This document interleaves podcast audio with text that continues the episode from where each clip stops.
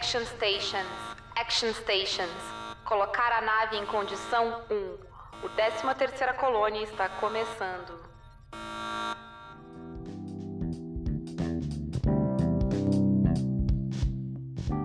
Frack, estamos gravando. E o que que tu escuta aí, Samantha? Ah, aqui eu não escuto nada, tá bem silencioso, tá bem tranquilo. Às vezes, mas acho que isso, eu espero o microfone não pega. Às vezes eu escuto o farfalhar das folhas da árvore que tem aqui na janela. Nossa.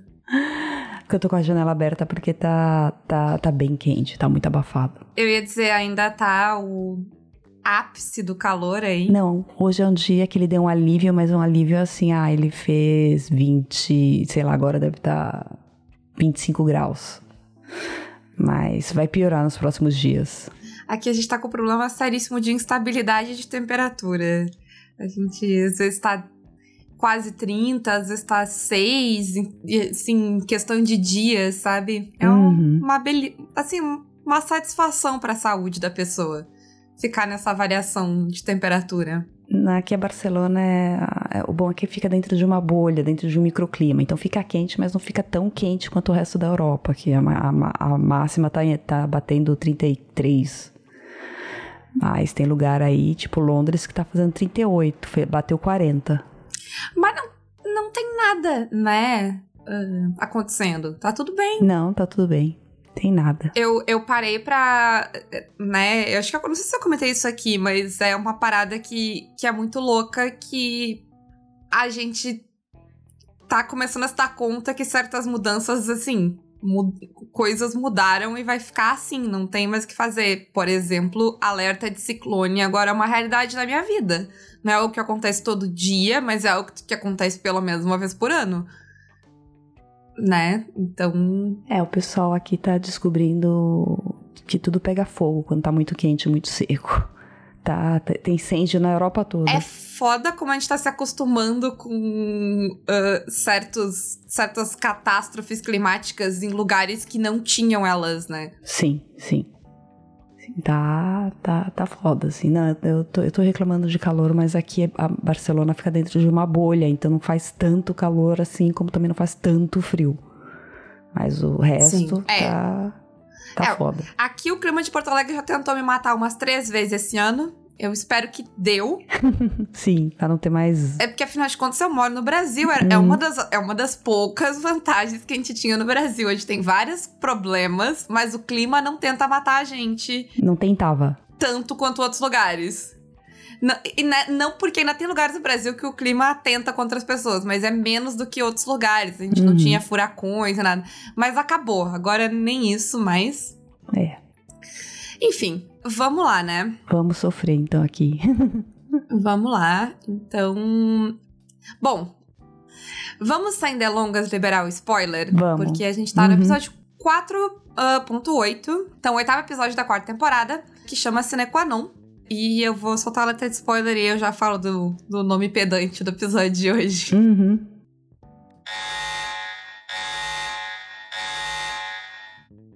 É, então tá.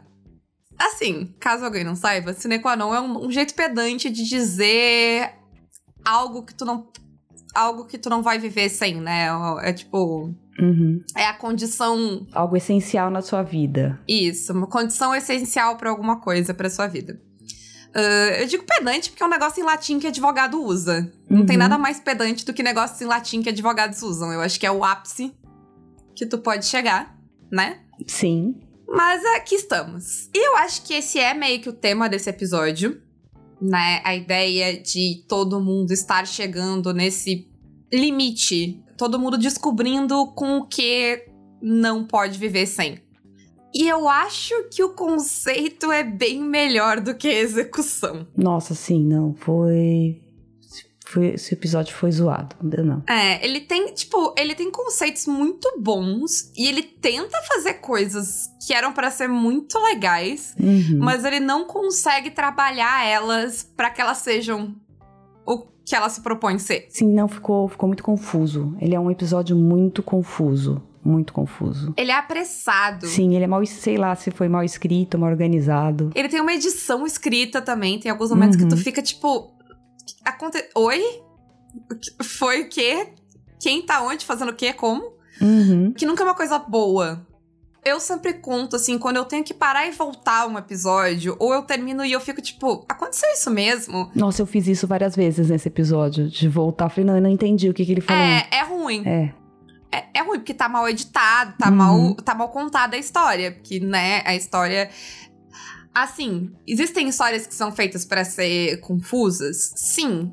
Mas uma coisa é a história ser feita pra ser confusa, outra coisa é ela não conseguir te passar o que ela quer. Uhum. Porque a história que ela é feita pra pa- ser confusa, ela te passa o que ela quer.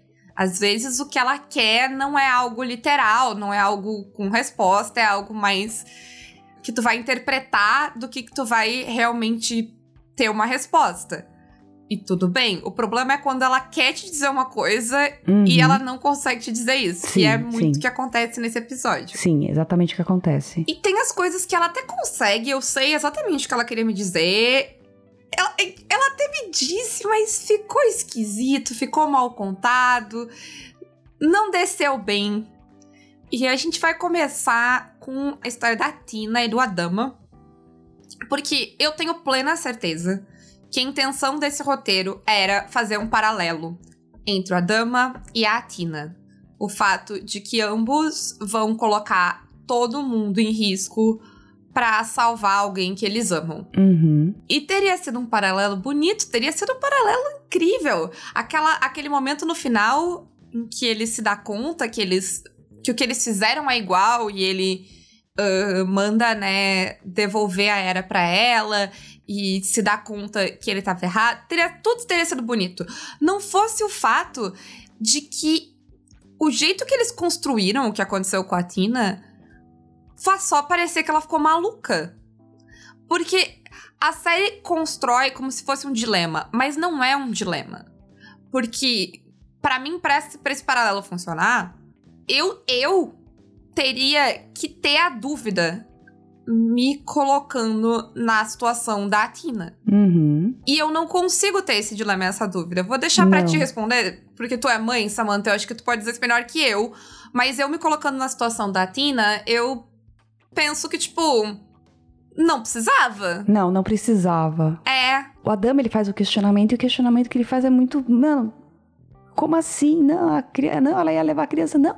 Pelo que me falaram, mais de uma testemunha, a criança estava perdida, correu até ela, ela desce- ela, ela só se abaixou para dar atenção para a criança. Ela, né? Não, porque ela ia roubar. Então, assim, ele realmente coloca de uma maneira como se ela tivesse. Ele, ele, ele racionaliza ali com ela, né? Ele, ele sim, e faz sentido. e faz sentido. Tu concorda com Sim, ele. você concorda com ele, é verdade, ele tem razão. Ele tem razão em todos os pontos. Uhum. Ah, Pra mim, o que falta. A, a cena podia ser igual, mas se vocês Uhum. queriam contar que essa parada do sonho e, do, e da, do medo de a Hera ter esse poder todo pro Cylons e de ela ser esse símbolo pra eles e por causa disso eles querem tirar ela de, a, a filha dela. Tudo isso podia fazer sentido, mas tu tem que me contar essa história. Tu não Uhum. pode só jogar ela lá e esperar que eu compre. Sim, fica muito solto. A impressão que eu tenho é que a série não se deu o trabalho de contar essa história, né? Porque eu acho que tem uma história pra contar. Tem uma história, mas ela não se deu trabalho. Ela já tá correndo direto às conclusões, assim, tá indo pras caras. Exato, a gente foi direto pra conclusão, que é ela estourando. Mas a gente não viu essa corda tensionar. Uhum. Não, mas mesmo a construção foi até que a gente conversou no episódio passado. Não, não Uhum. fazia sentido isso que ela que aconteceu, que ela fez. Mas se eles tivessem tensionado a corda, por exemplo, se ela tivesse visto o que ela falou, ela conversar com a Era, a Era mesmo falar de sonhos que ela tá tendo, se a gente tivesse tido conflito entre ela e a Six, e ter ficado claro pra ela que, um, os Cylons têm interesse na, na Era e tal. Porque eu acho que ah, o medo de perder a filha é uma ótima condição sine qua non pra, pra Tina. Considerando, con- tipo, considerando só o fato de que é a filha dela, mas considerando a história dela também. Sim. Tipo, tem vários agravantes aí. E faz todo sentido. Mas, pra eu acreditar, o, o problema não tá na condição.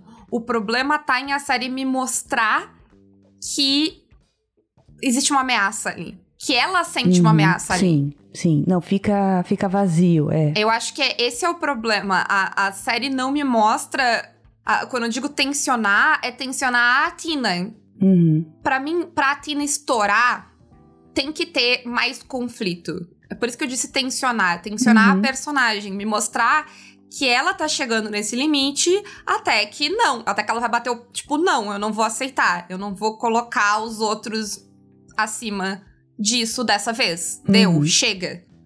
E quer ver como a série sabe fazer isso? Ela faz isso com a dama. Uhum, sim, e faz muito bem. A gente. A gente faz. A série faz isso muito bem com a Dama.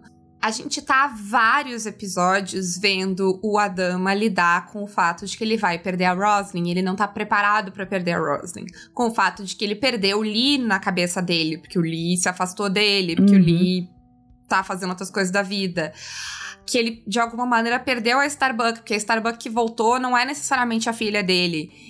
Que o próprio Sol tá se afastando dele e que ele tá ficando sozinho e que ele tá ficando desesperado de estar sozinho, de Uhum, manter, sim. de continuar aceitando toda a responsabilidade que ele tem sozinho. Então, pra mim, faz todo sentido que quando acontece o que aconteceu e a base Cylon salta com a Roslyn dentro, ele não tá preparado pra desistir dela. A gente, inclusive, já viu o Adam insistir demais em salvar alguém que é Uhum. querido pra ele Uhum, A gente viu com a Starbucks acontecendo, a gente viu acontecer com o Lee também. Isso. E, ah, e sempre, tipo, sempre vai um pouco mais, e aí ele volta, né? Tem toda essa questão de ele, ele saber. Esse é o limite do Adama. A gente Uhum. sabe que esse é o limite do Adama. A gente. Foi contado essa história ah, várias vezes. Então, pra mim, faz muito sentido. E faz muito sentido essa história e como ela chega no final de ele Uhum. dizer: não, eu não vou arriscar todo mundo, mas eu vou me arriscar, eu vou ficar aqui pra trás. Esse é o meu limite, eu não posso viver sem isso. Eu não posso, ele não não vou viver deixando a Laura pra trás. Perfeito, funciona. E pra mim, se a série tivesse feito um mínimo de esforço pra razoavelmente ah, me contar que a Tina tem motivos pra acreditar que existe um plano dos Cylons pra tirar a Hera dela, eu teria acreditado. Eu teria achado perfeitamente razoável ela Uhum, dar os tiros. uhum. Mas a série não contou isso. Não, não contou. Foi uma ideia jogada, assim. E é muito isso, a ideia foi jogada. Não teve, não, não teve um, nem você falou, não teve um tratamento, sabe? Não teve uma lapidação. Sim. Ah, vamos botar aí. A Six que ela vê é a Caprica Six. A Caprica Six foi quem ajudou ela a tirar a era de onde ela tava. Uhum. Sim, verdade. É isso que eu tava lembrando agora. Os, os Silos devolveram a criança pra ela, assim, de boa. É, o Silos não, mas a Six devolveu, né? Sim, a Six, sim. É, não o Silos, é a Six. E, exato. E é a Six que ela vê no sonho. É a Six que a Era tá desenhando. Então, esse salto dela direto pra violência não me desce. Eu acho que, tipo. E a Tina não é uma pessoa agressiva e violenta. Pelo contrário, a Tina é um que mantém a calma. Se ela- Gente, se a, se a Tina não mantesse, não mantesse a calma, o Adam e a Rose não estavam ali mais. Sim, sim, verdade. Eu tava, é verdade. Eu tava até pensando nisso agora. Essa mulher é um poço de calma. Ela e o Hilo são um poço de calma e, e- e controle. Mais do que calma, de controle Sim, sim. das suas emoções. É, eles já tiveram muitos mais motivos pra dar, pra dar tiro no, no Adam e na, e na Rosa e não fizeram nada, entendeu? Isso. Então, pra mim, eu acho que ficou mal contado agora. Porque agora? É uma coisa muito do nada. É só pensar que o Adama, pra ele chegar na condição dele, foram. Foi praticamente toda essa primeira. Toda essa temporada, no mínimo. Uhum, sim, sim. Todos sim. os oito episódios dessa temporada, a gente tá vendo esse desenvolvimento do Adama. Eles gastam dois minutos com a Tina. Porque tu não pode. Tu não vai me convencer que as outras cenas da casa de ópera são pra isso, porque elas não são. Elas são sempre focadas em outros personagens. Esse é o Uhum, único momento da sim. casa de ópera que foca na Tina em alguma paranoia dela de que isso quer dizer que vão tirar a, a era dela. Sim, sim. Então. a- A gente nem vê ela sendo muito religiosa até então. Uhum. Nada, não tem nenhuma construção que me faça acreditar que ela vai chegar. Porque é um ponto muito extremo que ela tá. É- não é assim. E eu me convenço. Não, não é. E. É, é bem. É, é frustrante essa ver, assim, porque. É, porque é o tropo de, ah, ela é mãe, ela faz as coisas porque ela é mãe. Ai, mãe é louca, mãe é assim mesmo, faz qualquer coisa pela criança, É. entendeu? Gente, não é e, assim. é naquele, e é aquele endeusamento do louca, nesse Uhum. caso. Que é tipo, ela é capaz, exatamente o que tu falou, ela é capaz de fazer qualquer coisa. Sim. Como tivesse quase comparando a uma parada, um instinto selvagem, assim, sabe? É, não, é, é, é uma coisa meio. é, e isso vai acontecer de novo, a gente provavelmente vai falar disso mais pra frente, mas essa coisa meio de. de essa coisa de tornar a mãe um ser mitológico, sabe? Assim, é um ser. Sim, sim. Como se ela, por ela ter esse instinto, ela não tem capacidade de, tipo, Uhum, avaliar a situação na frente dela. Sim, ela não é capaz de racionalizar, não, gente. Não é assim que funciona.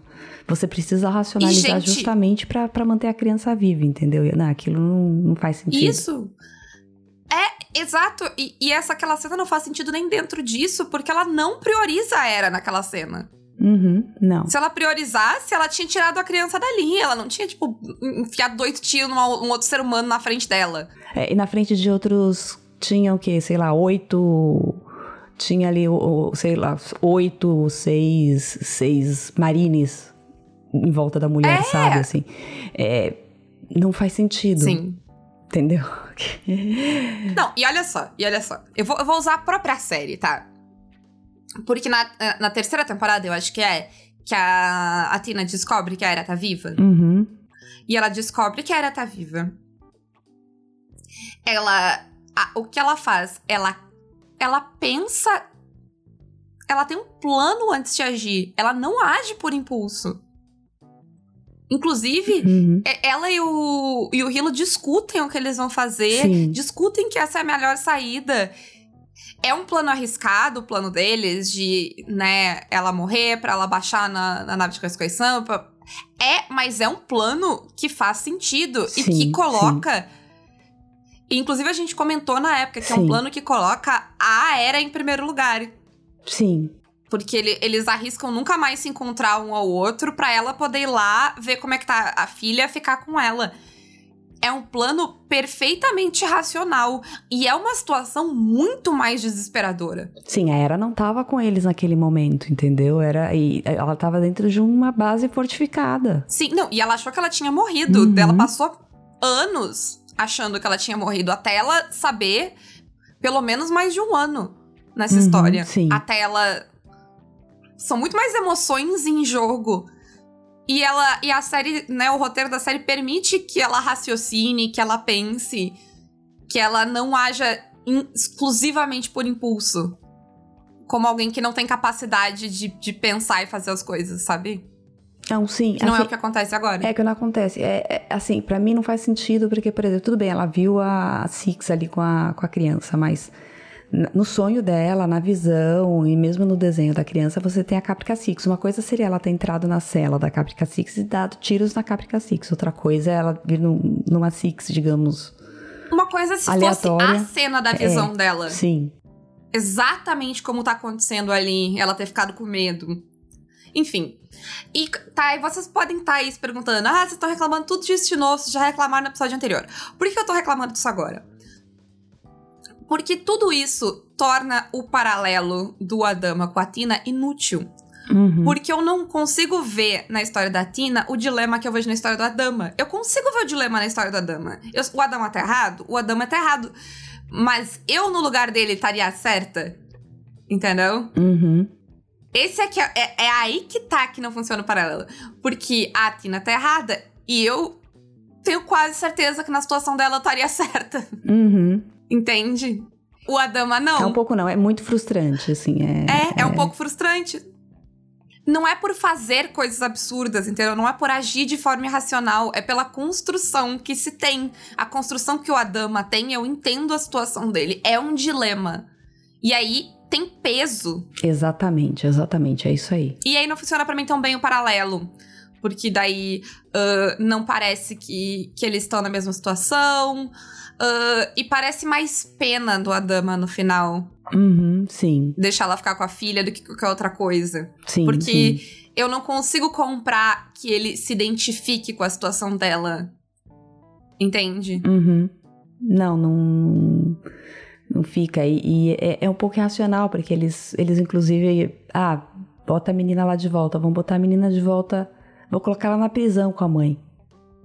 Eu achei que eles iam soltar a Atena pra cuidar da criança, ah, não? Ah, eu achei que eles iam soltar a Atena também. Enfim, aí eu. É, esse é o meu problema com essa coisa toda. Eu acho que daí acaba não funcionando. Por outro lado, eu queria só dizer uma coisa: que tem um negócio que o Omos faz muito bem. Que é dar um esporro que eu sei que ele se importa com a outra pessoa. Porque quando. Tem uhum. diferença o esporro do Adama com quem ele se importa e o esporro do Adama pelo esporro do Adama. Tipo, o Adama xingando o Gaius ou o, o Zarek é muito diferente do Adama uh, uhum. xingando a Tina, o Hilo. É muito diferente. Não, é aquela. A, ele, ele dando aquele esporro. Tem uma frustração, assim. Sim, parece que ele parece pai dando. Porque ele fala, e você vai pro Brig. Tipo. É muito castigo. E você tá de castigo. Isso. Não, e, e é, é, dá pra ver o que pesa é ele tá desapontado mais do que qualquer uhum. coisa, sabe? Ali. É bonito. O, parabéns pro Olmos, assim. Uhum. Ele segura. Sim. Ele segura, ele segura essa instância, ele segura na situação Sim. dele. Bom, mas aí nessa ideia de, de chegar no seu limite, de o que tu não vai conseguir viver, tem uma parada que o Lee fala, que é o facts on the ground. Que é meio que uma ideia de, sei lá, o, o, os fatos no chão que o que eu entendo é a ideia de que, tipo, existe, existe a situação no mundo ideal e existe a situação na realidade em que se vive, né? Que às vezes é uhum. é muito diferente. Que, tipo, no chão, né? Na realidade, às vezes as coisas são mais complexas do que elas são na teoria. E aí, e isso descreve muito para mim como as coisas estão sendo lidadas em Battlestar Galáctica. Essa essa ideia de facts on the ground, de, de, lidar com os fatos no chão, de lidar com a realidade, uhum. é algo muito presente. Porque a realidade deles é muito complexa. E ela não permite que certas coisas uh, sejam uh, tratadas da forma como deveriam. Porque, ah, não tem como eu, sabe? Uhum. Ah, sim, isso não era para ser assim, mas vai ser assim porque não tem como ser de outro jeito agora. Só que, para mim, a série tá empurrando isso às últimas consequências, né? Até quando a, essa desculpa dos fatos do chão vão ser levadas, uh, vão ser usadas para passar por cima de coisas. Uhum, né? Até quando vai se levar isso? Esse é o terceiro. Eu, eu não sei dizer qual o número de golpe de Estado que é o que a gente viu agora. Porque a série já teve alguns golpes de Estado. Sim. Eles com medo do, do, do, do Adama dar um golpe de Estado, dão eles, assim. É. Pra deixar o Adama feliz, entre aspas. O Ty deu um golpe de Estado, a Rosen tentou dar um golpe de Estado, depois deu um golpe de Estado. Teve muitos golpes de Estado, gente nessa uh, na série. E, e, inclusive eu achei bem foda que o Zerka admite que o que ele e a, a Rosen fizeram foi um golpe de Estado. Uhum. E que o papel dele na administração é legitimar o golpe de Estado porque ele foi eleito. Sim. E basicamente o que vai se fazer nesse episódio é se orquestrar outro golpe de Estado. Sim. De novo, por causa dos fatos no chão. Porque os fatos no chão são: não dá para manter a frota sem apoio militar então, quem quer que seja o presidente tem que ser alguém que o Adama aprove. Então a gente vai botar o filho dele, é foda. É foda, porque é um cara que tem veto sobre a presidência. Sim. O, o Zarek é a melhor solução? Não tô dizendo isso, mas o Zarek é o presidente eleito. É, isso que eu ia falar, mas ele foi. Ele, ele, ele é legítimo, ele, é, ele foi eleito. É, é, é, muito errado, cara, é muito errado. É, a pessoa, a dec, as decisões da pessoa estarem certas ou erradas não importa. Tipo, as pessoas. Ah, não, mas as pessoas elegem mal. Não importa. As pessoas têm direito de estar erradas, elas têm direito de fazer as próprias escolhas e arcar com as consequências disso. Tu não pode simplesmente ir lá e, tipo, eu não gosto do teu governo não é um motivo para tirar as pessoas do governo. Sim, Apesar é. do Brasil é. não ser um bom exemplo disso, né? A gente ter vivido esse golpe de, ah, eu não gosto do teu governo, eu vou te tirar dali por motivos que eu inventei. Uhum. Não é assim que funciona. E não é assim que funciona para mim também, tá? Porque aqui eu estou criticando os outros fazendo isso, mas eu também. Apesar de que o presidente que eu não gosto, eu teria alguns crimes, na, sim, alguma lista de crimes para tirar ele de lá. E ele não saiu, provando que, né, não tem nada a ver com isso. Não tem nada a ver com isso. É, e a, e a gente. É todo dia um crime, não acontece nada. Isso. E a gente vê bem isso em Battlestar Galáctica, não é sobre cometer crimes. Não é sobre estar errado. É porque a Roslyn cometeu crimes. Uhum. A Roslyn esteve errada. A Roslyn tem. A, a, ah, mas o Zarek é terrorista. A Roslyn tem várias atitudes moralmente questionáveis. Eu posso fazer uma lista. Vamos começar com a que tá aqui. A gente tava falando agora há pouco. Ela, ela ocultou uma criança. Disse que a criança tava morta e a criança tava viva. Não sei. Eu vejo isso aí como ela crime. Ela tentou cometer genocídio. Pois é. Outro crime. Ela tentou roubar uma eleição. Uhum, também. Então, tem várias coisas. E, e, assim, organizar ataques terroristas por ataques terroristas, o Sol detonou uma bomba num prédio cheio de civis. Uhum. Sim. Então, a gente chegou num ponto que essas coisas.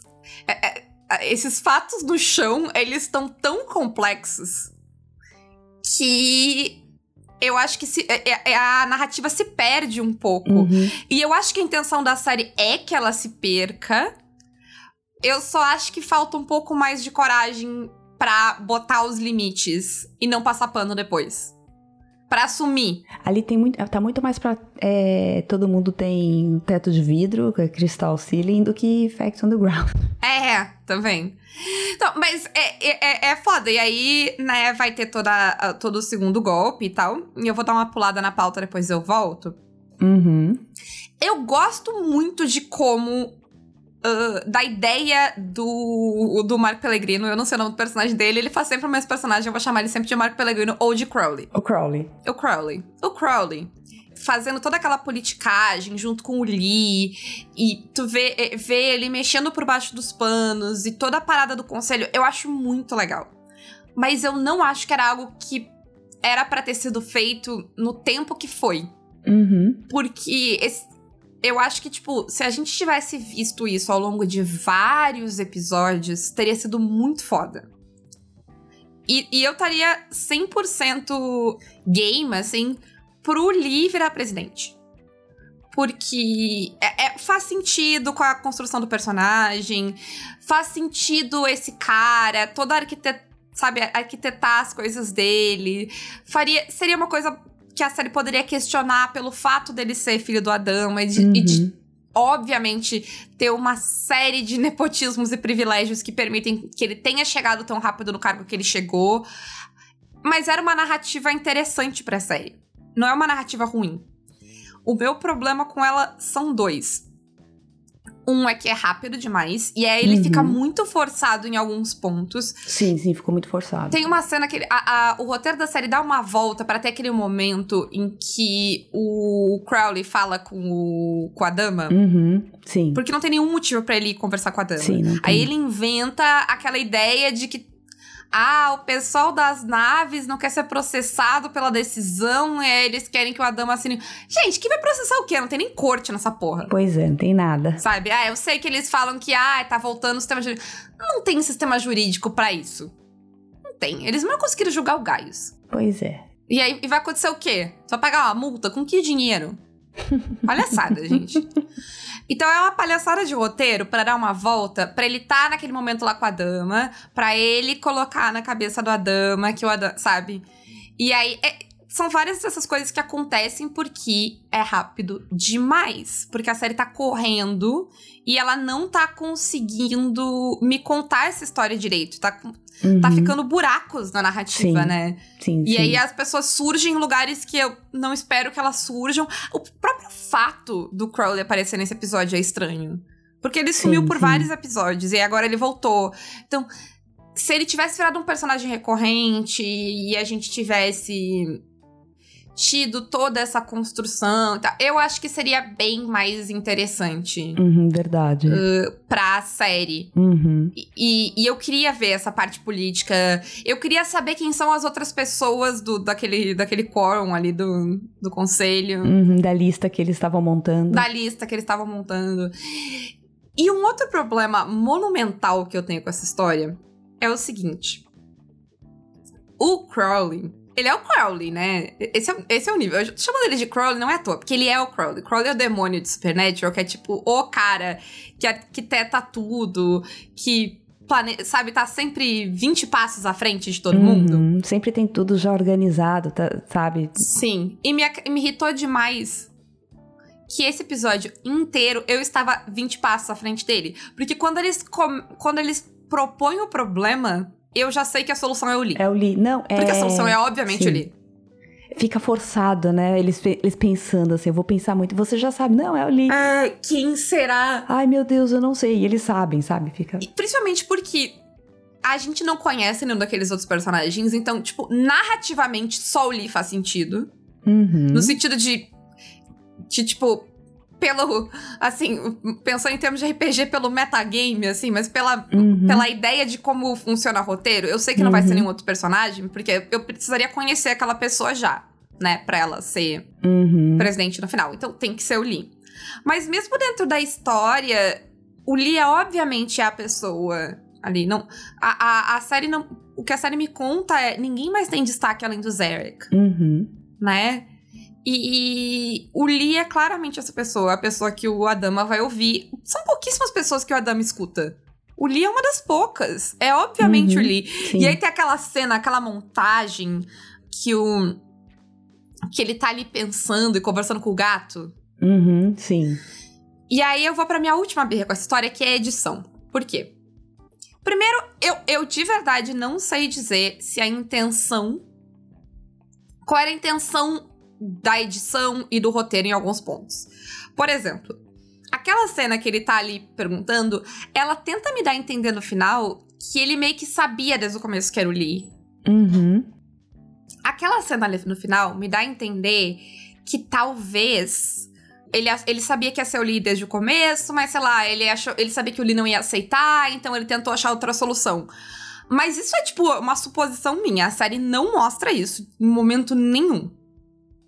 Outra coisa que a série não mostra direito pra mim é: um, ele fingiu a morte do próprio gato. Foi isso? Porque É. foi isso que, que eu entendi pela edição. Ele Sim. arrumou um gato morto, sabe-se lá Deus aonde, botou numa sacola enquanto o gato ficou lá no negócio, porque a gente viu o gato, o gato tava Uhum. bem quando ele Sim, saiu com a bolsa. tava A bem. edição faz questão de me mostrar isso, que ele não matou o gato. E aí ele vai, ele sai pra, ali, lá pra fora. Que também é outra coisa estranha. Eu preferia E aí, do nada. é, eu preferia que ele tivesse mostrado o gato depois, porque ele Uhum. mostrar o gato antes é muito estranho, porque eu fico tipo, tá, tu quer me dizer que ele achou um gato morto, botou num saco e mentiu pro Lee. E a, só que, ok, eu, eu aceito, digamos que eu aceitei isso, que é o que eu tive que fazer, porque ele, né, foi, aquela cena chega a ser ridícula, porque é o gato Uhum, e o, é a- dez vezes o gato e a mochila, o gato e a mochila, pra mostrar que o gato tá bem. Aí, porque eu sei disso, no instante em que ele aponta a arma pro Lee, eu sei o que ele tá fazendo. Eu sei que ele não quer atirar no Lee. Não tem nenhuma atenção naquela cena. Porque eu sei que ele não quer atirar no Lee. Eu sei que o que ele está fazendo é forçando o Lee a assumir o papel que ele tem que assumir. Uhum. Desde o princípio. E eu sei disso por dois motivos. Eu sei disso porque eu sei que o gato tá vivo. E eu sei disso porque ele aceita pro bono fazer o caso. Então, bom, pra mim, pra essa cena funcionar, eu precisava de duas coisas. Eu precisava não saber que o gato tá vivo. Porque aí eu acreditaria que ele tá naquele momento. E eu precisava acreditar ainda no cinismo dele. Que é algo que eu não acredito mais. Eu sei que é o Crowley e. E, e de verdade, eu olho pro Mark Pellegrini e eu penso cínico. Eu, eu, eu tenho um pouco de dificuldade de acreditar que aquele homem não é cínico na vida real, porque eu nunca vi ele sendo uma pessoa genuína. Sim, sim. Nunca vi ele sem ser cínico. E- ele é sempre um demônio. Mas, nesse momento, a série meio que me faz acreditar que não. A série me fez acreditar isso quando ele defendeu o Gaio já. Não me pareceu que ele defendeu o Gaio só por grana e tal. A série também tem toda uma construção sobre, ah, não se importa com gato, se importa. Sabe? A série dá um negócio de tipo, ele finge que não se importa, mas ele se importa. E nesse episódio a gente vê ele basicamente dizer pro Lee que vai ajudar ele a custo de nada. Uhum. Então, eu, sabendo que o gato tá bem, não tem por que eu acreditar que ele tá tendo aquele momento de. Que basicamente a narrativa é: ah, eu vou te matar porque tu é a pessoa que vai salvar a todos, né? O que, é, o que também é uma coisa meio esquisita. Não, ficou, a, a, ficou muito sem sentido aquilo ali. Foi, tipo, parece que assim, o cara sempre foi lógico, é, calcula tudo friamente, e de é. repente o cara fica toda emoção. Ai, não, vou te matar, porque acho Isso. que a humanidade eu tem que pensar de motivos. Mesmo. É, se eu acreditasse que, que tinha acontecido algo com o gato dele, eu teria, eu teria acreditado. Porque o gato é claramente a última coisa que ele tem, o último link que ele tem com a família e tal. Então faria. Eu até acho que faria sentido. Uma coisa que não faz muito sentido para mim é ele desse. É, tipo, ele ameaçar o Adama porque, sei lá, ele vai ser a salvação da frota, sendo que ninguém mais sabe que o Adam é a salvação uhum. da frota, só ele, foi uma ideia ele. dele. Uhum. É. Mas nada disso importa, porque o ponto não é esse em nenhum momento. O meu problema é justamente que, por causa de tudo isso, eu sei disso. Uhum. E aí não tem atenção, porque eu sei que ele não vai tirar na dama. Porque eu sei que o que ele quer dessa cena é fazer o Adaminha olhar e assumir a responsabilidade. Que ele não uhum. quer assumir. Que o que ele, ele, até fala nesse episódio que o Adam, assim como a Rosin, é alguém que ao mesmo tempo não quer poder e quer poder, porque para ele chegar onde ele chegou, ele tem que querer. Ele só não aberta. Ele talvez não queira por ego nem nada, mas ele tem ambição. Ela só uhum. não é uma uhum. ambição egocêntrica, mas ele tem ambição. Senão ele nunca estaria onde ele tá. Uhum.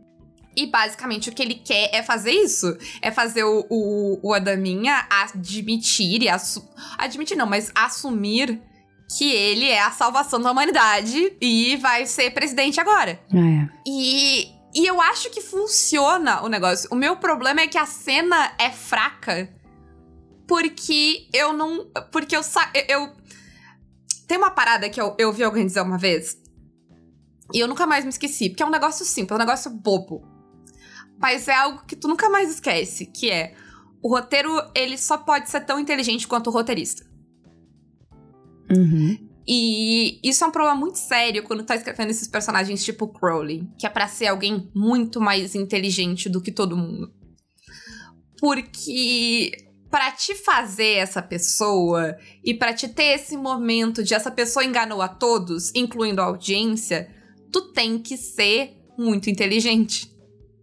E tu tem que ser muito inteligente sem ser desonesto. Porque se tu for desonesto e, sei lá, tu, most, sabe, mostrou uma coisa e não era isso e papapá, não vale. A audiência, tipo, a gente vai, vai ficar de cara. Sabe? Se tu finge. Eu, eu, eu parei de ver Westworld por causa disso. A segunda temporada de Westworld, eu nem lembro mais da cena, eu não sei mais o que acontece. Mas eu me o que eu me lembro é que eles editaram um negócio, uma cena, única e exclusivamente para fazer eu presumir uma coisa errada e não entender um negócio que era perfeitamente fácil de eu entender. Eles basicamente botaram uma cena lá só pra me despistar e ela não faz sentido na narrativa. Ela tá lá só pra me despistar. Eu fico de cara. Tu tem que ser honesto comigo. Tu pode me enganar, mas tu tem que ser honesto comigo. E para mim é um problema muito sério essa cena, porque ela não consegue me enganar. E aí, ah, o Crowley tá lá sendo fodão, vou manipular a todos, e eu tô ali, tu é burro é óbvio que esse homem está uhum. fazendo. Sim. Enfim, e eu fico um pouco triste porque eu acho que essa cena podia ser mais foda. Porque se eu não soubesse, se eu achasse que esse cara realmente, tipo, chegou no limite dele, afinal de contas, esse era o tema do episódio. Uhum. E ele vai matar o Lee porque ele quer que todo mundo se exploda. Eu entendo esse sentimento mais do que nunca. Entendeu? E teria sido foda, mas não foi. Que é meio que o tema desse episódio. Uhum. O tema desse episódio era para ser o limite, os limites das pessoas e tal, que elas não podem viver sem. Mas no fim, a. Eles não fizeram nada direito. Então esse episódio É tipo, podia ter. Foi, qua- quase foi foda. Uhum. Quase foi foda. Eu tenho esse episódio. Esse episódio quase foi foda. Quase, quase. Mas não foi. Bom, a última coisa que eu tenho na pauta aqui é a questão da Six e da Six estar grávida. E é um momento, eu gosto muito quando esses episódios escritos por homem, inclusive, não é nem os episódios escritos por homem, é os episódios escritos pelo Ronnie Moore, criador Uhum. da série. Que é um.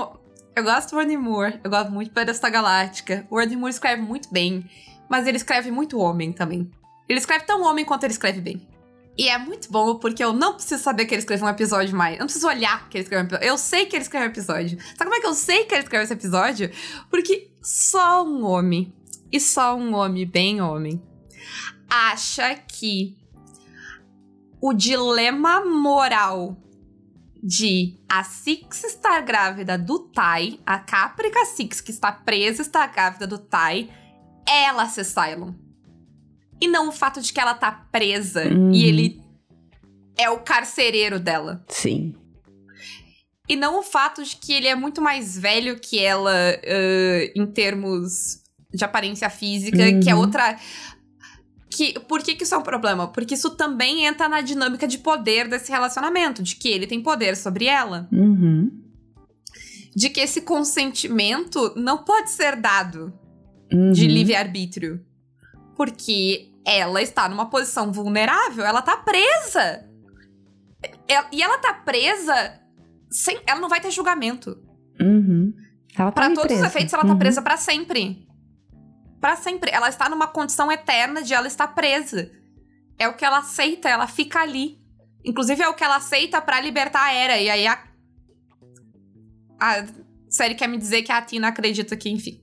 É. Não vou voltar nisso. Não vou voltar nisso. Mas ela tá ali. Provavelmente. Assim, não tem nada que faça ela acreditar que ela não vai viver o resto da existência dela dentro daquela cela Sim. né? Ele claramente tá usando ela pra lidar com problemas emocionais dele. Então, ela basicamente tá servindo de. Ela tá sendo usada ali Uhum, pra ele sim. lidar com os problemas dele com a Ellen. Ela tá sendo a terapeuta dele ali. É, a série não me deu um motivo pra eu entender qual a da Six nessa história. O que, que ela tem a ganhar nesse relacionamento? Qual a intenção dela? Ela quer sair dali? O que, que ela está fazendo? Por que ela está fazendo as coisas? E só um homem escreveria dois homens falando sobre esse relacionamento que é claramente abusi- abusivo e problemático e tratando ele como basicamente homens não conseguem segurar o pinto deles dentro das calças. Que é isso? Essa é a discussão deles. Eles basicamente entram num. numa parada tipo, ai, homens fazem absurdos por mulheres. Ou, ou pior, mulheres fazem homens fazer coisa porque a culpa é sempre nossa, né? A gente faz Uhum, A culpa é dela. os homens fazer merda. Pois é.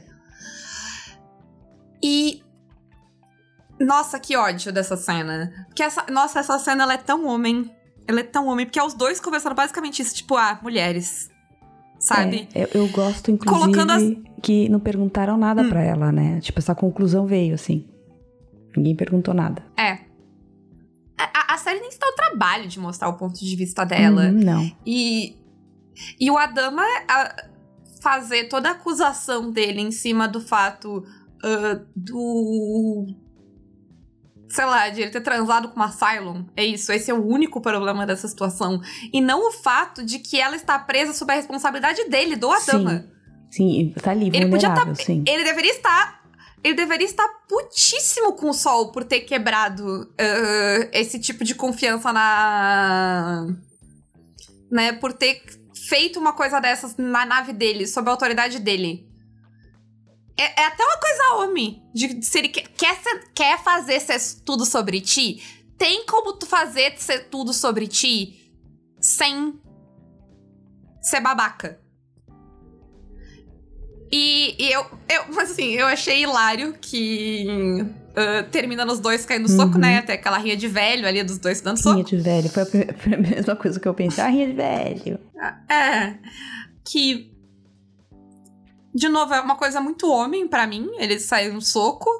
Eu nunca pensaria que sair no soco seria a solução, mas aparentemente é assim que. É assim que o homem pensa. Que o homem resolve as coisas, né? Enfim. Uh, ah, e tem uma parada para mim que, é, que isso, isso é, é, interessante, mas, enfim, acaba ficando meio secundário ali, que é o navio, né? Porque o navio, uhum. ele é uhum. muito o Adama. Sim. Né? Ele, ele tá bem, é ele destruído e tal. E, e esse, essas, esses momentos, ele, ele comenta, né, sobre, ah, quantas vezes eu já reconstruí isso aí. Uh, e eu acho que todas as, as vezes que o Adama reconstruiu, foi as vezes que ele se reconstruiu. Uhum. Porque o navio quebra quando o Adama quebra. Sim. Ele quebra de novo agora porque o Adama quebra de novo. Sim, verdade. E esse final é legal. Porque daí a gente vê, né, ele quebra o navio. O problema está em. Porque tem uma coisa muito foda uh, que o Adama fala pro Sol, que isso eu gosto. Que ele fala. Uh, que o, o, o, Sol fala sobre. Uh, ah, que. Ah, ele é leal ao Adama, não importa o que. Sabe? Enfim, não importa com quem ele transa, ele é leal ao uhum. Adama. É basicamente isso. E aí o Adama fala: Eu não quero lealdade de ti só, eu quero julgamento, eu quero bom senso de ti. Tu é o meu segundo em comando, eu preciso do teu julgamento sólido. O meu único problema tá em onde ele acha que está a falha de julgamento da ação do Sol. Uhum. Só que daí, e aí o meu problema maior de todos dessa história é que a gente tem essa cena, a gente tem o Adama questionando diretamente a capacidade de julgamento do Sol para na sequência dar a frota inteira na mão dele. Ó, oh, Thó, você é o novo almirante. Vai lá. E dizer que ele tá preparado. E ele tá pronto. E ele é a melhor pessoa para isso. Eu até entendo, mas assim, eu diria que neste momento, com todos os seus problemas e dúvidas e questões, a Starbucks é uma, é uma escolha mais sólida. O uhum. Guetta é uma escolha mais sólida. A Dia é uma escolha mais sólida. Tanta gente. A Tina que tava presa é uma escolha mais sólida. Não, vou dar pro cara aqui isso. Vou dar aqui pro suspeito de estupro, peraí. A oportunidade. É. Eu, eu sei, gente, que homens brancos cometem crimes e nada acontece com eles, mas assim, é ficção, tem navinha. É, é, de certa forma, a, a, série queria passar, entre aspas, que esse tipo de coisa tava, já estava, entre aspas, superado, mas não tá, não. Queria, não tá, né? não. Mas... E a série nem se dá o trabalho de... Porque a série poderia fazer isso e me mostrar que isso é um problema. A série não precisa só mostrar as coisas, tipo, certo. A, a série não precisa ser uma utopia. Ela, de qualquer maneira, ela não é. Eu nem gosto de utopia. Mas elas têm que mostrar as coisas erradas como sendo erradas. E eu não vejo isso acontecer. Uhum. Não. E sim, ódio. Ódio. Não, foi. Eu fiquei bem. Eu fiquei bem puta. Toda essa história da Six e do, e do Tai, nossa, eu, é, é, é uma daquelas coisas que eu sei que tá vindo. Homens. De novo, dá para proibir o homem cis hétero branco de escrever, fazer roteiro sozinho?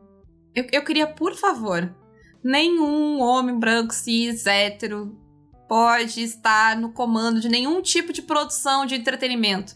Aliás, vou. Nenhum homem branco cis hétero pode estar no comando de nada. Ele, ele nunca pode ser a última instância de uma coisa. Presidente homem branco cis hétero, não pode. Eu não confio no julgamento. Se for, se for velho, então. É não, se for. Não. Eu não confio no julgamento do homem branco cis hétero. E eu tenho mais do que motivos para não confiar no julgamento do homem branco cis hétero. Então, eu, eu queria propor, assim, é, quando, quando a ditadura feminista for colocada em prática, é isso. Eu vou colocar lá que homens brancos cis hétero precisam sempre ter um supervisor. Uhum. Eu tô deixando eles viver, eu tô deixando eles fazer as coisas, só tô dizendo que eles precisam de uma babá. Sim. E não sou eu que tô dizendo, é a realidade, é um fato. Eles precisam de uma babá. para não fazer merda. Eu fico muita pena da, da Trisha Helfer, porque, tipo, deixa essa mulher fazer uma cena. Uma, uma cena em Battlestar Galactica que ela não seja sexualizada. Só uma. Eu queria pedir. E de, e de, verdade, eu, eu quero que vocês me deem um plot, um arco da Six que não seja sexual. De nenhuma forma. Porque às vezes, mesmo que a história, que a trama não seja, o jeito como eles colocam ela, como eles portam ela, como eles vestem ela, como ela fala, como ela se mexe, Uhum. é sempre sexualizado. De Sim. um nível tão desnecessário. Até me perdi. Mas enfim, é foda essa parada. Mas eu gosto do fim. Eu gosto do, do Adama. É bonitinho, o Adama vai ficar pra trás, vai ficar lá sozinho Uhum. No- Esperando. no radar dele, esperando a, a Rosin voltar. Mesmo que, né, ele não tenha garantia nenhuma disso. Eu queria que ele tivesse abraçado o, O ah, embora? o Lee e a cara. E a cara antes de ir embora. Porque ele. Sabe por quê?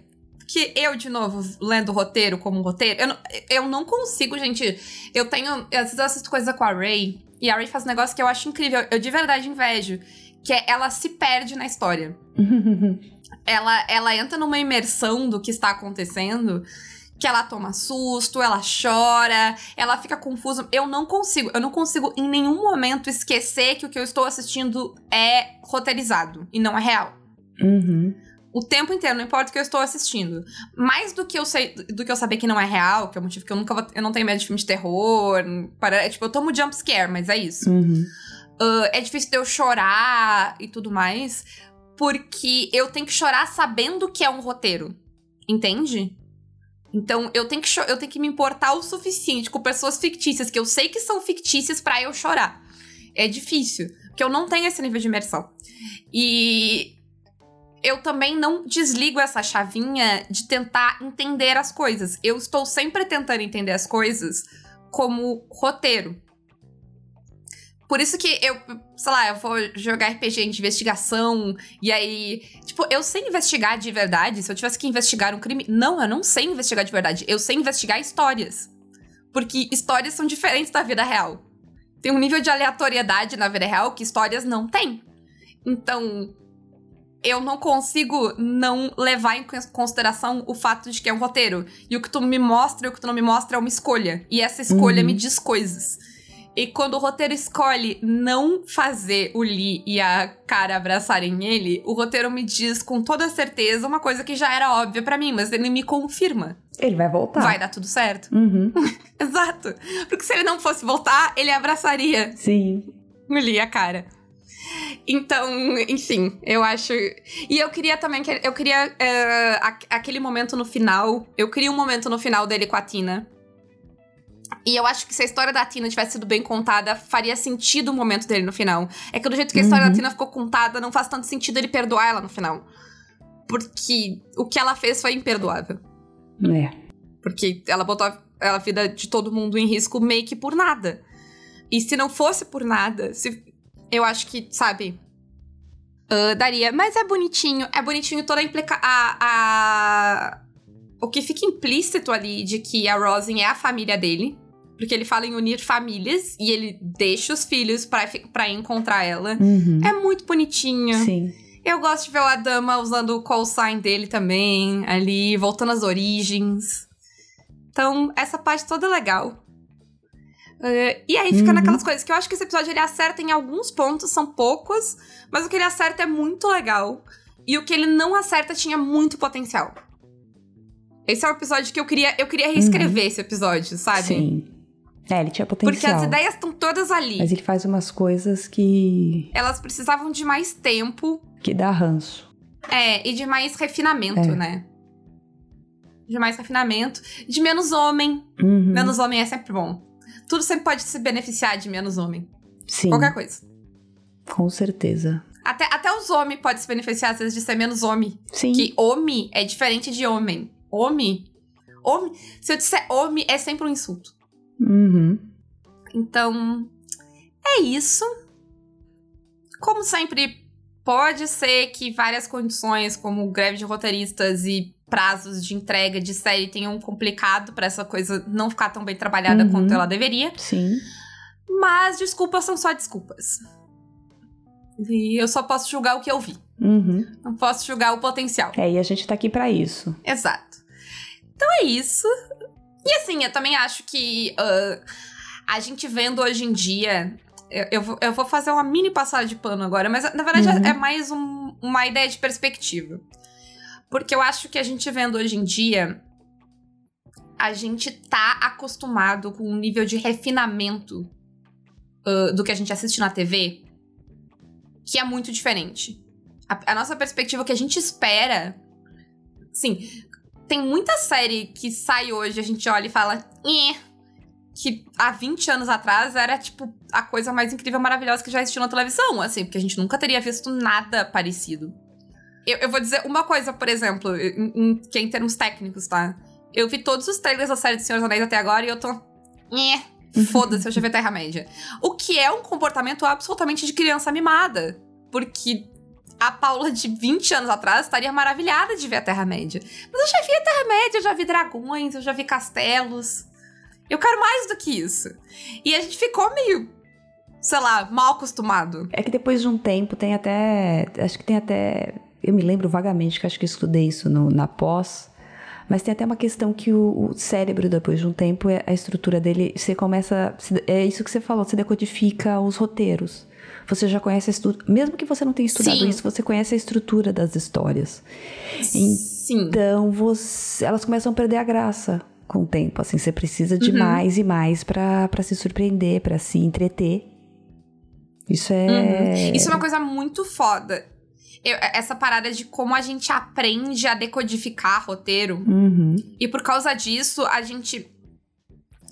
A, a gente é capaz hoje em dia de ver coisas mais complexas uhum. do que a gente era capaz de ver no início uh, dos anos dos anos 2000 e tal. E, e, e, é bem fácil de ver isso se tu pegar séries mais antigas para assistir, como Battlestar Galáctica, mas eu gosto muito de pegar uh, Twin Peaks.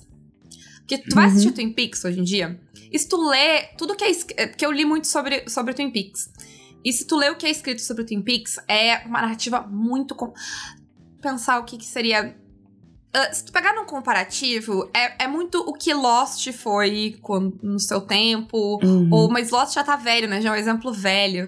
Uh, mas sei lá, Teve, Game of Thrones teve isso em certos momentos, a Marvel tem isso em certos momentos, que é aquela coisa de, de um episódio pro próximo episódio, as pessoas discutirem e teorizarem, uhum. e tentarem entender o que está acontecendo e coletivamente tentarem decifrar alguma coisa. Uhum. É que hoje em dia eu não tô conseguindo pensar em nada que seja complexo, porque as coisas da Marvel não são necessariamente tão complexas. Em algum momento de Loki teve esse sentimento, assim, de ah, meu Deus, o que, que é o TVA, o que, que tá acontecendo?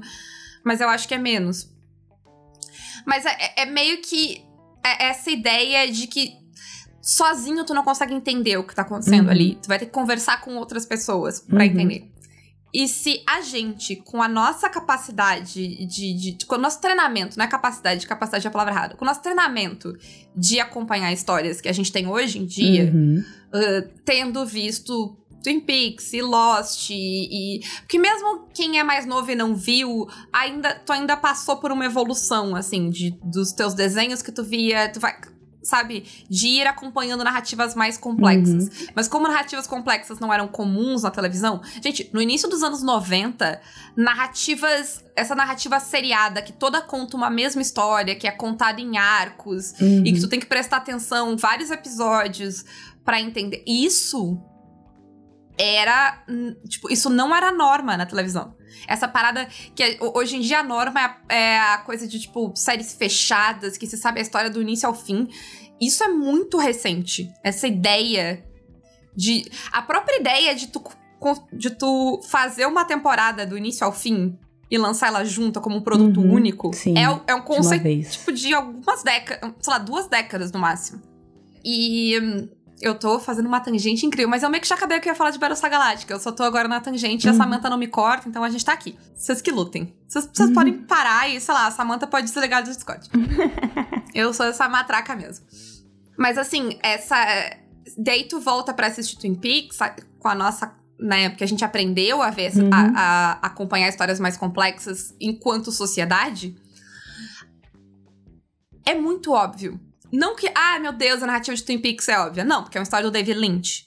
Mas o que, que é óbvio para mim assistindo Twin Peaks agora? É óbvio para mim, olhando para Twin Peaks, o que, tipo, algumas metáforas e, e, e, conexões que a história quer que eu faça são muito óbvias, que não eram nos anos 90. Hoje em dia elas são. Uhum. Eu consigo entender o que que, tipo, quais são as metáforas que estão ali, né? E eu consigo entender o que que não é para eu entender, o que é para eu interpretar. E tá tudo bem. Que era algo e eu consigo interpretar sozinho o que eu tenho para interpretar uhum. e aceitar a minha interpretação. Isso era algo que a TV dos anos 90 não consegue. E aí, a, pra TV dos anos 90, pra audiência de televisão dos anos, dos anos 90, tipo, acompanhar a narrativa de Twin Peaks era algo complexo. Sim. Eu acho que talvez a coisa mais recente que é parecida com isso é Westworld. Lembra uhum. a primeira temporada de Westworld? Uhum.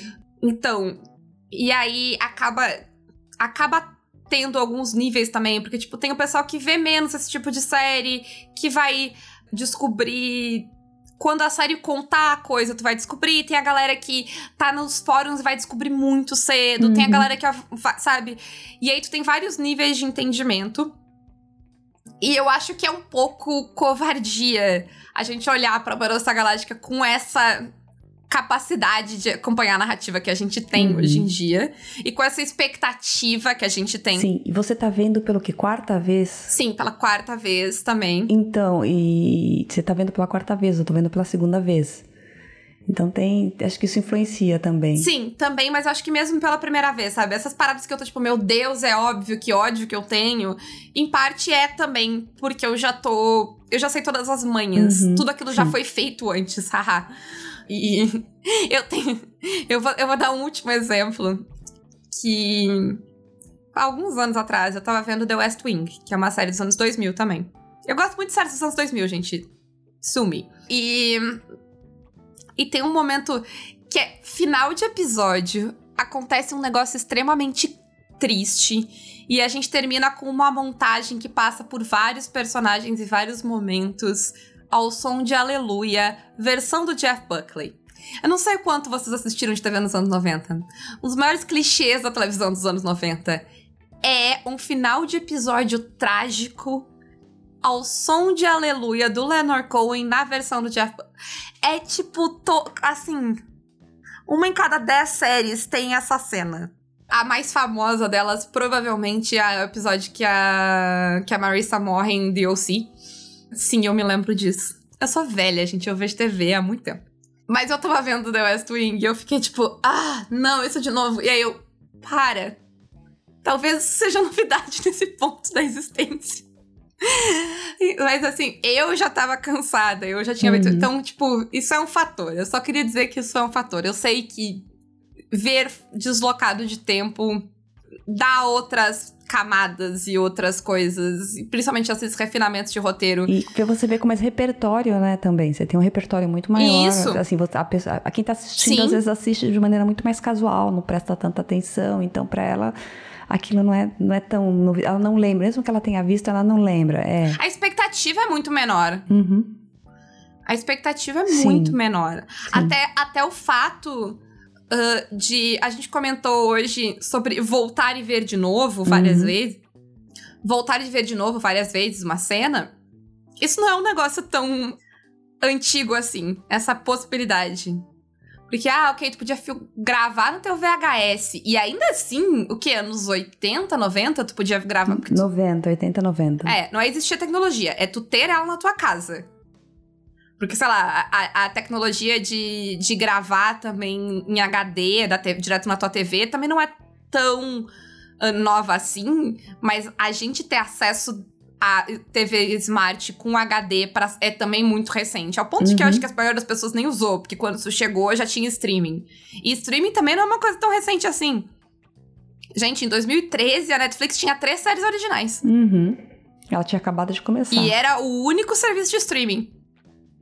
Então, enfim, tangente gigante, mas eu acho legal pensar quão rápido essas coisas mudaram uhum. e quanto a nossa expectativa é outra. E a próprio jeito que a gente assiste TV, o que a gente espera de assistir, o tipo de história que a gente uhum. espera. Uh, o tipo de história que a gente consegue acompanhar. O repertório que a gente tem no decorrer do, do tempo da, da, da nossa uhum. vida, entendeu? A gente vai criando um repertório e quanto mais você assiste, mais você consegue. Você, você tem ferramentas para decodificar. É, não, e, e, o quanto a série precisa dizer para te passar uma coisa diminuiu uhum, também, sim. porque tu sabe. Tem uma parada muito foda uh, no livro que eu li pra. Pro TCC, eu acho que eu li esse. Que é o. Tudo que é ruim é bom para ti, e é como a televisão tá fazendo a gente ficar mais inteligente, uhum. né? Que é uma grande crítica à TV é que ela emburrece a gente. E aí ele comenta uma parada que hoje em dia já é óbvio, já é automático. Mas não, não é algo inato, é algo que a gente aprendeu. Sabe quando tá assistindo, sei lá, série médica, tá assistindo Grey's Anatomy, uhum. tá? E eles entram naquele. Ou, ou tu tá assistindo ficção científica, para ficar no tema aqui. E eles entram num technobabble. Ou uhum. num, numa, num discurso de palavra médica, uhum. que tu não uhum. faz ideia do que eles estão falando. Eles estão falando blá blá blá blá blá blá blá blá. E não faz diferença o que eles estão falando. E tu, enquanto audiência, não se importa com o que ele. Tu sabe que, tipo, foda-se, foda-se, foda-se, foda-se, foda-se, foda-se. E aí tu sabe exatamente quando a pessoa fala algo que é de informação que é importante uhum. para ti. Pelo jeito como é falado, pelo momento como é falado. Tu sabe que se tá num um Tecnobabble, ele vai chegar em algum lugar, e quando uhum. ele chegar em algum lugar, tu vai saber? Sim. Tu sabe que, tipo, ah, eu não entendi isso ainda. Quantas vezes tu começa a assistir série uh, hoje em dia e, tipo, tu não entende nada? Eu não sei o que tá acontecendo, uhum. eu não sei uhum. quem são as pessoas, eu não sei onde eu tô. Porque tu começa no meio da história e tu não te importa. Porque tu sabe que daqui a pouco vai te explicar. Uhum. Eu faço isso tanto que por duas vezes, antes do Prime Video ter. Hum, aquela a função de, de perfis, uhum. eu e meu irmão, a gente começou a ver a mesma série, e aí eu só dei play nela, e eu comecei no episódio 2 ou no episódio 3, e eu levei quase um episódio inteiro para me dar conta, uhum. porque eu tava achando perfeitamente aceitável que eu tava no meio da história e eu não tava entendendo tudo. Uhum. Eu tava, uhum. não, daqui a pouco eles me explicam. Eu vi, eu vi The Boys a partir do episódio 4. É bem melhor. O episódio 4 é um puta episódio piloto. Eu gostei bem mais da série. Aí eu fui ver do episódio 1, ela ficou bem menos interessante. E é aquela série do, do Alpatino que eles matam nazistas, que eu esqueci o nome. Mas eu comecei essas duas uhum. séries do meio e foi ótimo. Eu tava achando incrível. E aí demorou muito tempo e a gente só se deu conta, tava eu e o Fred assistindo, só se deu conta porque aconteceu alguma coisa e aí eu, tipo, naquele esquema de tá vendo sempre o roteiro como roteiro, eu, uhum. não, está estranho, alguma coisa tá errada. Aí eu só olhei tá ali, tipo, um pedaço. Hum, tá faltando um pedaço. Mas a gente tá muito acostumado com essa ideia de, ah, não, eu não tô entendendo, mas tudo bem, não é para eu entender. Uhum. E é uma parada que nem todo mundo tem. Dependendo do que, que a pessoa tá acostumada a assistir. A minha mãe, quando ela, ela vai assistir essas coisas, ela não consegue. A ansiedade dela não permite. A ansiedade da pessoa que, que cresceu vendo novela e lendo na, uhum. sabe, lendo na revista ou no jornal o que ia acontecer antes. É muito difícil. Ela fica me perguntando. Tá, mas o que, que vai acontecer uhum. agora? Mas por que, que essa pessoa tá aí? E eu, eu não sei, porque eles não me explicaram ainda por que, que essa pessoa tá aí. Mas onde é que ele vai? Mas o que, que ele vai fazer? Porque ela não parou, tipo, sei lá, ela não desenvolveu isso, ela não quis também, porque também, uhum. né, foda-se. Mas é, é algo que dá para ver, assim, uhum. quando tá assistindo coisa com as outras pessoas, ou quando tu volta pra coisa velha, o quanto a nossa. O quanto a própria complexidade das histórias mudou e o, uhum. o, jeito como a gente olha, como a gente interpreta isso mudou, né? Sim. E é muito foda. Sim, é muito então, louco. Então, e, e Battlestar Galactica é um passo foda nisso. Sim. Então, tudo isso pra dizer que eu gosto muito de Battlestar Galáctica, uhum. gente, é isso. Apesar da gente ter... Apesar de todos os pesares. É, apesar desse episódio cheio de apesar merda... de eu não estar sempre feliz. É. Isso. Apesar de eu não estar sempre feliz. Eu gosto uhum. muito de Battlestar Galáctica.